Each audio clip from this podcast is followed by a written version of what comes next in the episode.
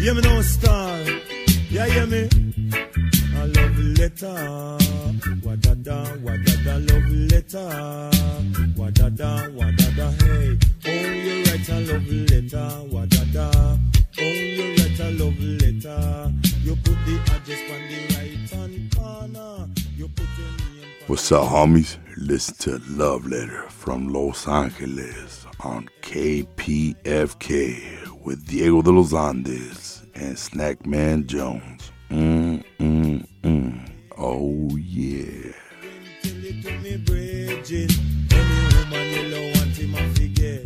Sean muy bienvenidos y bienvenidas una vez más a Love Letter Los Ángeles. Usted está escuchando esto a través de nuestra voz por la 90.7 FM KPFK. Nos eh, disculpamos con mi amigo Rigo aquí. Rigo, ¿cómo estás? Pues aquí nomás, listo para, para la plática buena. Ajá, nos disculpamos porque no estuvimos al aire la semana pasada. Si usted se perdió el capítulo o si no puede escucharnos, también nos puede encontrar en Spotify todas las semanas. Para esta noche tenemos un invitado con el que vamos a hablar sobre el cine mexicano. Ese cine que se hacía entre los 70, entre los 80, el cine popular mexicano. De acción, de aventura, de romance, no lo sé. Vamos a hablar con Armando de Tex, em, de Trash Trash Mix. Trash Mix. Mix, yeah. Gracias, gracias. ¿Cómo estás Armando? Bien, bien, bien, aquí. Gracias por tenerme aquí en su show. Thanks for having me. Gracias a ti por estar en estos momentos. También nos acompaña su amigo Beto. ¿Qué tal, Beto? How you Ah. doing? Bueno, bueno, buenas tardes. Armando, cuéntanos un poquito. ¿Cómo, cómo empezaste a hacer este blog que tienes que es el, el Trash Mex? Um, ¿En inglés o en español? Como usted quiera. Um, However you feel mo- most comfortable, man. probably English because sometimes the Spanish Yeah. will come up. Okay. Um, the blog started in 2010.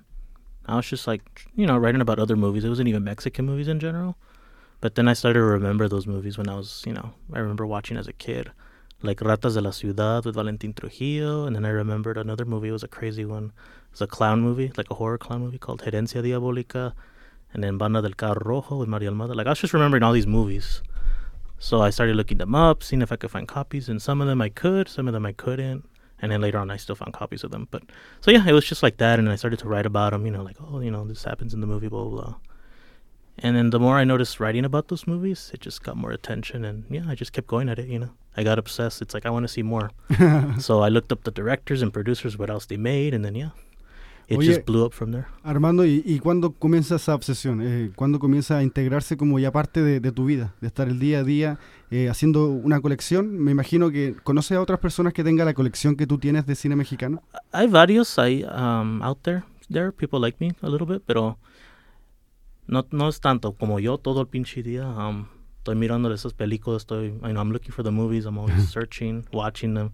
Other people, it's like, yeah, they'll, they'll find them, and then you know. But me, it's like I'm obsessed. It's like I'm gonna look up the director, the writer, the cameraman. I'm gonna just look up everything. So it's part of me every day. I wake up and it's like, okay, what am I gonna find today? You know, on eBay or on Amazon, or out there in the streets. A ver. Siempre, siempre So it's always in my life, yeah. siempre encuentras películas distintas.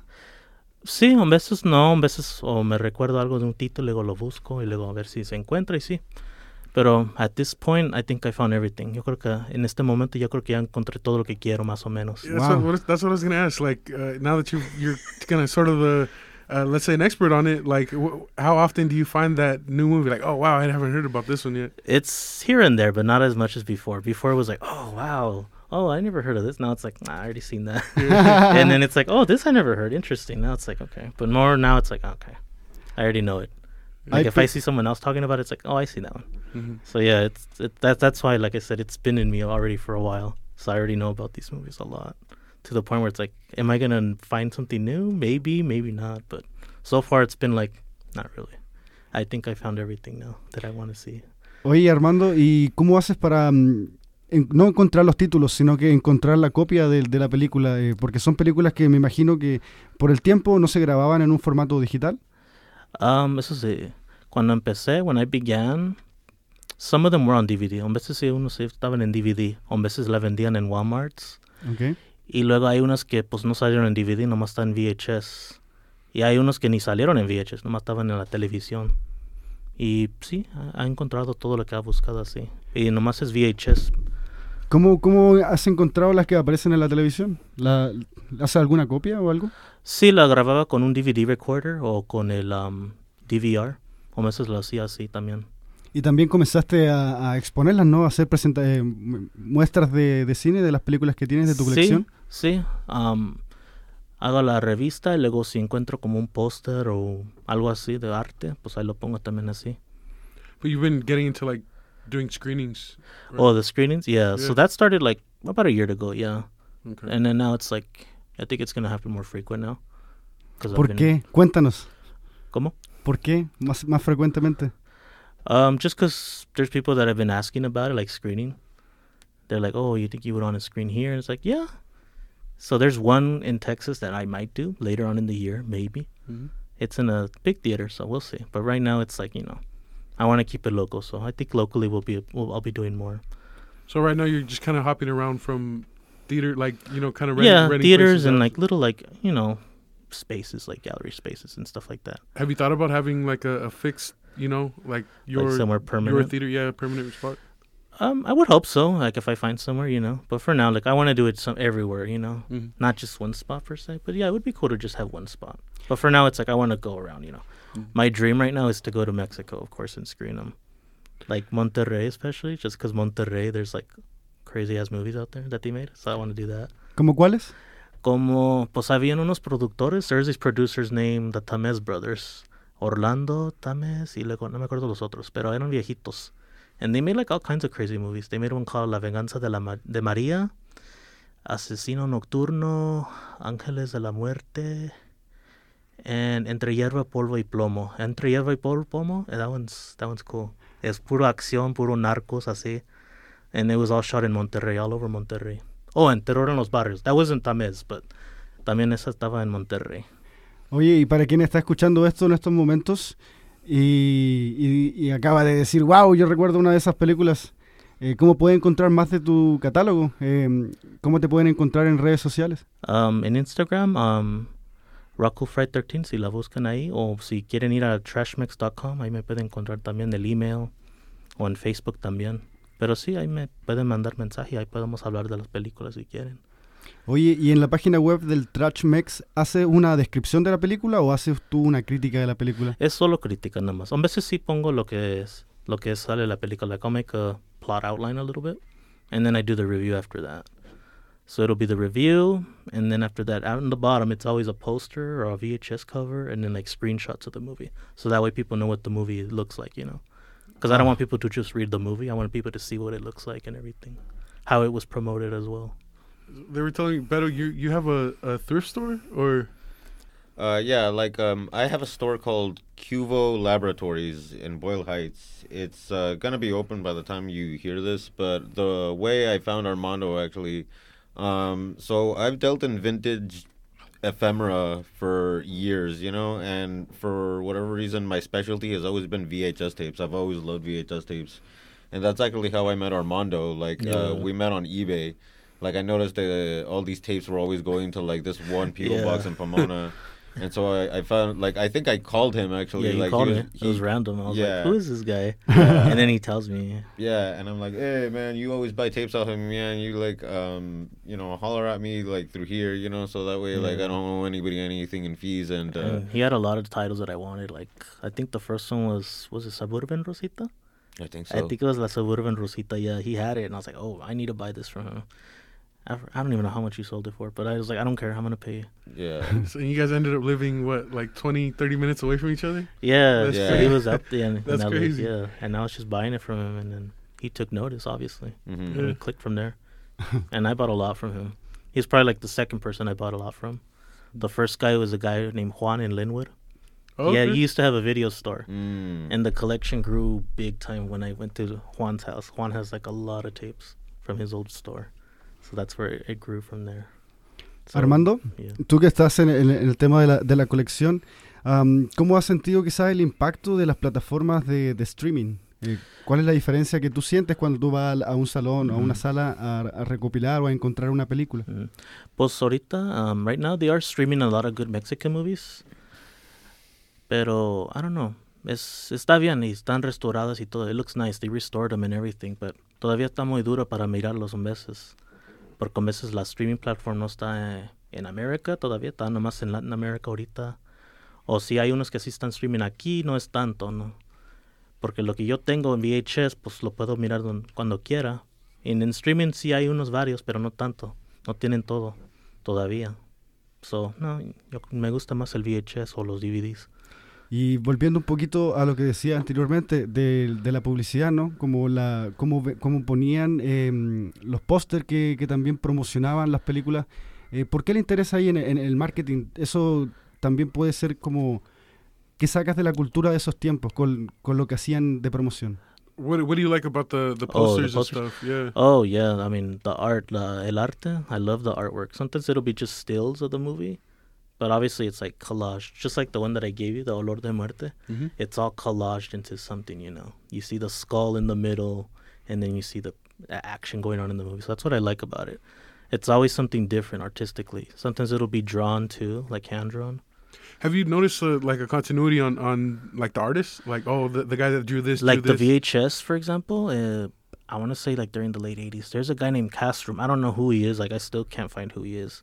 But he did a lot of the artwork for a lot of these tapes, and sometimes they were kind of bad. Like I'll be honest, it was pretty bad, but it was good too. just like because it was just like yeah basically something like that yeah it was just like exaggerated like let's say he'll draw mario almada with fuck, with big muscles you know and it's Mhm. like he doesn't have big muscles but you know it Yeah. was to sell the movie you know Yeah. he's holding a big gun it's like okay this is how he's you know that was cool you know that's what i like too it's exaggerated but it's cool you know Mm. some people might see it as something dumb maybe or weird but no, I, I see it as something cool you know Mm. obviously they're trying to sell the movie and exaggerate and that's that's how you're supposed to do it you know? You're supposed to exaggerate you're supposed to hype it up Mhm. even if it's not that great you know? Mhm. so that was good.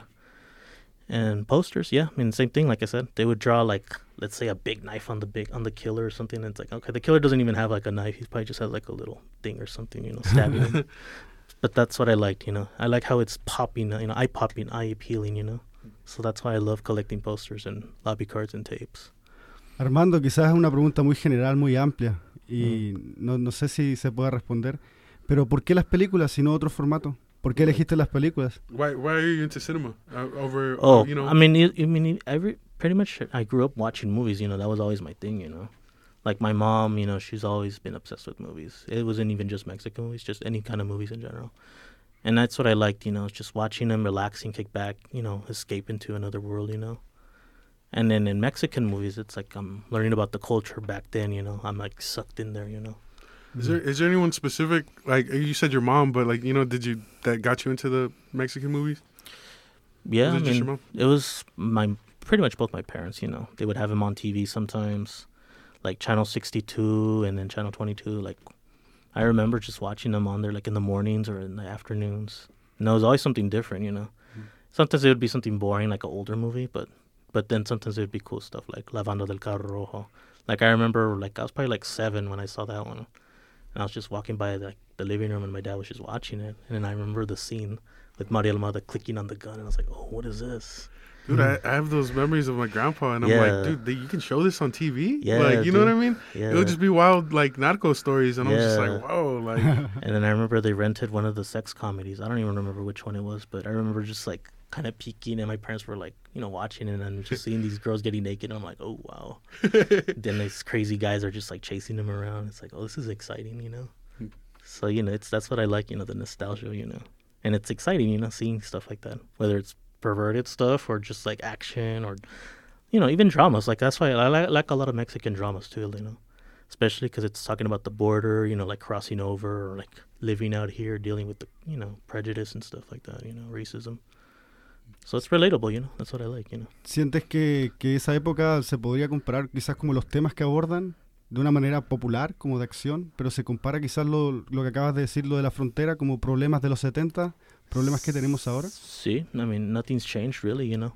There's still people crossing over. Hay gente todavía que están cruzando y luego tienen problemas cruzando también con la migra o con los por los polleros o cómo se llaman, coyotes. coyotes. Yeah, so es algo así todavía mismo. Y luego cuando vienen para acá, pues están buscando trabajo, you know, o tan pobres, pero, you know, están viviendo todavía, you know. La película del, del American Dream. Ya, eso es eso que quieren, you know, quieren vivir acá, por, tienen más oportunidades si quieren para sus hijos. Pero a veces en las películas se, se echan en problemas, you know, they get into problems, they'll end up becoming narcos over here, you know. So it's like sometimes it'll be good, sometimes it'll be bad for them, you know, when they come here. ¿Y qué opinas de eso? De la imagen que se proyectaba de, esos mo- de ese tiempo de los mexicanos. Mm, pues era la, la realidad, you know, es eso que fue pasando, you know. Y eso que oía también en, con personas que yo sabía, en la familia también. You know, I would have family members that would come here and end up, you know, getting in trouble. But it was just, that was just, you know, the way it was, you know. These people, you know, they cross over here and then if they have no choice, then they want to get into a life of crime and then it just, you know, it ends up bad. And it's always like that, you know. You hear about it then and then you hear about it now still. Nothing's changed, mm. unfortunately. But that's the mm. reality, you know. ¿Y en la comedia? Pues esa es fantasía de todos los hombres. Queremos todas las muchachas que miramos en, la, en las calles o, you know, just anywhere. You know, we always want to be with a woman, you know, or we want multiple women. And in the movies, you know, they portrayed as these guys, you know, they're working, you know, they're working class guys, you know, they're mechanics or they're selling fruit. And then all of a sudden they're scoring girls and it's like, oh, shoot. And then they're always ugly guys, so it's like, okay, maybe I'm ugly too. Maybe I can get a girl like that too. so you know, it's that's an escape right there. You know, does that really happen in real life? Probably not, but it's still good to fantasize. You know. Every dog has his day. Yeah, You never- exactly. Yeah. Well, that's, a, that's a fantasy, That- right? that You is know? just- yeah, exactly, You're, you're yeah. working, you're doing whatever you do, and you know, Yeah, so that's so that's the funny thing when you watch those movies. It's like, ah, this is just like fantasy, but it's like you know what? I think that too. It's like I wish I was like that. You know, I wish I could score a girl like that. So you know, ¿Crees que también que esa fantasía, bueno, sigue siendo la misma fantasía de algunos, pero, pero me gustaría saber más cómo, cómo lo ves como de- desde el punto de vista cultural? Um, pues en esas películas, en those movies, I mean, tenían también música muy, you know, como cumbias y todo así, y luego estaban bailando. So cuando tienen la, when they're in the clubs, you know, you see the hairstyles and stuff. So it's always cool to see that too, you know, because they're out, you know, out and about, and you see people dressed up, and it's like, okay, I remember those styles from back in the day. What role has like LA played in you know this that that's that cinema Yeah. that cinema scene? Because I I feel like you know a lot of the actors like Yeah. like or maybe some were even shot here and stuff. You know, So LA was actually like the big audience for Mexican films. right? That's so what I've- back I've over there in Mexico, that was like the thing right there. They knew LA had a lot of Mexicans living over here. Mhm. So the main hub was so, of course, it started out with movie theaters in downtown, and the main one was the Million Dollar Theater in LA. Have you seen? You know which one I'm talking about? I'm right? not By. Grand Central Market. Oh, okay, okay. Yeah, so that was like the main theater right there. That was like the. That was it right there. You know, if your movie was showing there, then you know you made it. So you know that was like where all the Mexican movies would screen first in LA. I've, I've actually heard that about um, la Cena de, de la lucha libre, que Los Ángeles era era no tan en México, pero en Los Ángeles, Yeah. que you know they they, they wrestled in the theaters and stuff, you know, back in those days. That was another thing too. Yeah. So it wasn't even just movies over there. It was always like events like luchas, singers would come out here too. Mm. And the producers over there, they saw that they were making money over here, so that's why they were pumping a lot of the movies in LA. And then when they couldn't really screen movies anymore, they would just, you know, they ma- they made up their video companies out here, so they started selling movies on tape, you know, and then later DVD. And a lot of the offices were based in LA, Studio City, Beverly Hills, like they were everywhere back in the day. So they were, they knew what they were doing, you know. And LA played a big part in those movies. And some stuff was shot out here too, of course. Hoy estamos aquí conversando con Armando de Trash Mex sobre su colección también de cine, em, del cine popular o cine de entre los 70s, 80s mexicano. Eh, Armando, y viendo un poquito más como lo que pasa dentro de, de este, de este movimiento en Los Ángeles, eh, ¿cuáles son los espacios que tú, por ejemplo, vas a ver una película de este tipo? He's talking about the the scene today of these movies. You know, Oh. the, the culture. Like, where where are you going to see these movies? Um, seems like you're actually trying to make the the culture happen, right? Yeah, like I mean, I'm not saying I'm the one that's gonna start it or something or revolutionize it, but I'm trying to like you know make people remember it, so that way more people can be like, hey, you know, let's show this movie, and you know, so that's what I want to do. You know, I want people to remember those movies and appreciate them again. Well, it seems like that this, that culture of of uh, retro movie screenings is coming back. I mean, there's Yeah. Brain Dead. You know, the Yeah, there's a and bunch that's of theaters cool. popping up. Yeah, and that's cool. And then of course other countries like let's say Italy, like a lot of people love Italian horror movies. Mhm. And but I never really see people talking about Mexican movies. That was a thing too. I noticed. It's like, hey, like how come they're not showing this Mexican horror movie? You know. So that's kind of what I try to do. You know, I want to like hype these movies up and get people's attentions, and not just from the Mexicans, you know, per se, or the Latinos in general. Just anybody. You know, I want people to be like, hey, this looks pretty cool. I want to see more. Right. And so far, it's been pretty cool. Like, I would get feedback from, like, you know, gringos and stuff like that. And they're like, oh, shoot, this is cool. I never heard of it, but I want to see more. Tell me more. And it's like, okay, yeah, of course. So that's what I want. You know, I want people to remember them, the people that did see them, or the people that never seen them, to get into them, you know? Because I want these movies to come back, you know, with Right, the with can- the fi- with an iron fist. You know, I want people to like be like, hell yeah, let's go see a Mexican movie. We can sit down and watch an old Japanese movie and like you said, an Italian movie. Yeah. It's like why can't we just sit down and watch these? these yeah, cool exactly. Mexican That's what I want. You know, I want people to be like, hell yeah. Like, let's say Olor de Muerte, the lobby card I gave you. Like, I want people to see that because that movie I think would appeal to anybody. It's not just for Mexicans or Latinos. It's for anybody. ¿Cómo se llamaba Olor a Muerte? Olor a, olor a muerte. Eh, que Usted que está escuchando, recuérdese de la canción Olor a Muerte. Beto, eh, do you have like a one favorite movie? Mm, to be honest with you, like Mhm. uh, he recently had a screening of a movie called Asesino de Medianoche, and that movie was off the rails. Also, man, it was just it's a, a serial killer thriller set in L.A. in 1990, and it's shot on video, so you get that really grimy, Yeah. like boom mic visible sort It's of like, like, it's like South vibe. Central, right? I don't know. It looked Yeah. like like Compton, I believe they filmed it. Yeah, yeah, somewhere around there. people are like in Raiders sweatshirts and like you know and Yeah. um, yeah there's somebody killing sex workers you know and who is it is it you know Is it the Vietnam vet? yeah Because the two guys are Vietnam vets. They're like Chicanos supposedly, but Yeah. you know they're just Mexicans. You know, playing Chicanos. yeah and uh yeah who's addicted to heroin Yeah. and like uh it and then there's one Mexican actor, one famous Mexican actor in the movie, and all he does is just sit down for the most of the duration. So Yeah. that's what's funny. But like that movie like That was a good one. He Yeah. pulled the Marlon Brando. Yeah, yeah. He's just sitting there. He's just sitting there, and it's like, okay, is he gonna get up? And then he finally gets up, but then it's just to sit in a car. yeah, that was um Luis Aguilar. Oye, Armando, y volviendo quizás como a lo que es el cine mexicano, eh, ¿qué opinas de- del cine mexicano que hay en la actualidad? Yo en realidad no conozco mucho, pero ah, ¿tienes como algún conocimiento del, del cine que se está haciendo en estos momentos? Oh, like the new stuff today. Mhm. Um, honestly, I don't keep up with the new stuff just because it's so different now. Está muy diferente ahora. Because all they want to do is talk about Eugenio Derbez, that actor. Like, Oh, that's yeah. all you ever see. And it's like, why is he like the main actor of these movies now? Right. And he's, I mean, he's not a bad actor. I'm not going to say he's bad, but we've seen enough of him already. And then there's other stuff that's just like copycats of like American movies. Like the other, what was it, like last year or the year before, they, they remade 50 First Dates, that Adam Sandler movie. Oh man. I think yeah. So they like remade that, and then it just looks so bad. It's like, what is this? I don't know. And who knows though? Maybe in you know 30, 40 years, people are gonna be watching that. Like Maybe yeah. But honestly, it's it's one of those movies that even Mexicans were like confused. They were like, "What is this? This looks dumb." so it's just like weird. It's like now it's like I don't know. They're just focusing on trying to be American, and it's like no, just just be Mexican. just be you know just be real on the culture. You know that's why I like Roma. That was like the the Yeah. best movie I saw recently. That was you know new. That was cool. I love Roma. I And love that then too. um, ya no, ya no. What was the other one? It was on Netflix. The one with the cumbias. What was it called? Do you remember? Ah, ya no estoy aquí. Yeah, that one. That one was good. Ya no estoy aquí. That was a good one too. That was like recently. That one's a good one. But that other stuff, like I told you, it's nah.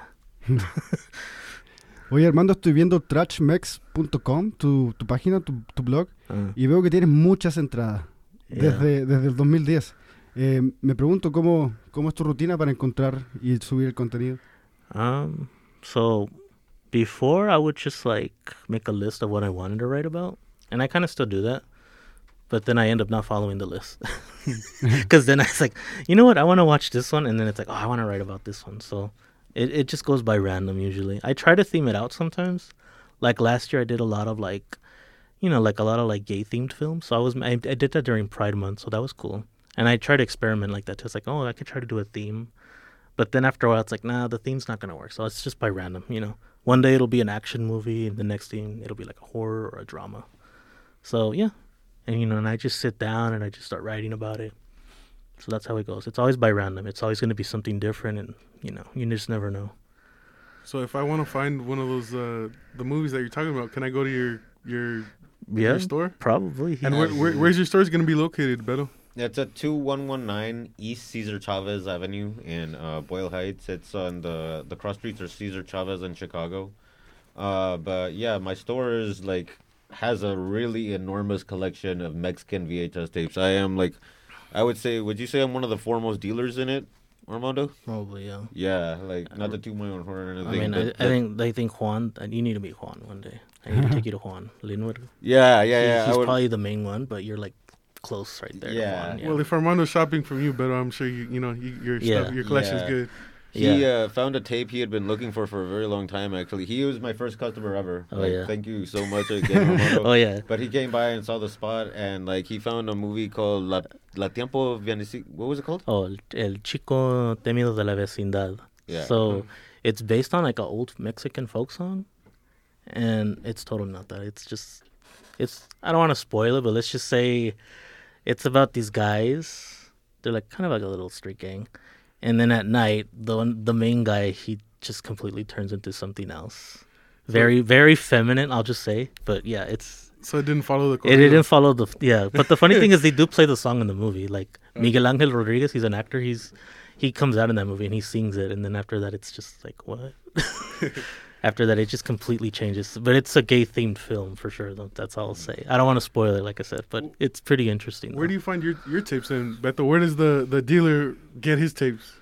Uh, well, like usually I can't give away where I source, but like I can tell you, like, um, since VHS is my specialty, um, I am not from Los, Angeles. like, uh, I'm from Mexico, but I was uh, raised in the Central Valley, the Fresno area, and uh, the town where my mother lives is called Dinuba, and there was a video store there called Mega Video, and years ago I noticed they still had all of their tapes, and Oh. so they I bought the entire collection for 200 bucks, you know. Wow. The entire video store. Yeah, Yeah, like so that's as daunting and like but uh that's that's where I have all these Mexican ones, you know, like I completely cleaned them out and uh, in knowing Armando, I came to realize that this stuff it's like it's valuable, you know, and it Right. slips through the cracks and it's not easy to see. And uh, you know, Mexican cinema is more than Amores Perros or you know, like Right. whatever is on Netflix. You know, like there's like whole genres and directors and you know like phases of stars' careers. You know that Yeah, like dude. just don't have like uh the the the proper appreciation and like Yeah. I, I think what me and armando's work kind of dovetails is like we kind of both like uh love things that are kind of discarded sort of you know Yeah, that's another thing. Yeah, that's why I call it trash mex because people were. So like when I went to downtown LA one time, I was asking for VHS of Mexican movies at the DVD shops that they used to have. They're like, "No, we threw them away. Those those didn't sell. Those are trash." Damn. And I was just like, "What?" Hey, And they're like, let me have them. and then they're like, "The DVDs sell." But it's all like the newer stuff, and it's like, nah, that's the trash right there. So trash mex. It's like, well, I'm picking them up from the trash, and I'm bringing these movies to light. You know, I want people to see that they're not really trash, or maybe they are kind of trashy, but in a good way. You know, it's cool. You know, so that's Um, why, yeah, that's where the name derives from too. La perspectiva. Mm. Oye, Armando y Beto, y si alguien nos está escuchando en estos momentos y también está interesado o interesada en este, en este cine, eh, en este formato como el- un poco como cine de culto ya, ¿no? Yeah. Am, ¿Cómo los podrían contactar? Bueno, en la página de Trashmex Mhm. y también yendo a la, a la tienda que se va a inaugurar. Bueno, en estos momentos ya está inaugurada. yeah. Do, do you have a do you have a page for for your store? i do it's uh cuvo qvo laboratories Okay. Yeah, that's the name of the store, and I want it to be like a multimedia hub. You know, like I, I would love to do screenings there. Yeah. Like tentatively, we're talking about like maybe a multi-venue film festival. We're definitely gonna do another exhibit. yeah. So that was another thing. Yeah, the posters. Yeah, but that's gonna be dope. Yeah, and so it's just uh, and it's a retail store, and I have records and cassettes. I have Las Broncos de Reynosa on cassette. You know, like I have like you know Juan Valentin movies on VHS. And I lot of my magazines. Yeah, I have a lot of my magazines. I have sleazy ass Mexican tabloids. You know, like that's the kind of that's the kind of stuff you're into. Well, I mean, all of that stuff Yeah. fell into the right hands when I came Yeah, up on it. so You know, that- and- that's why I like this guy. He has all the stuff that I would want, you know. yeah.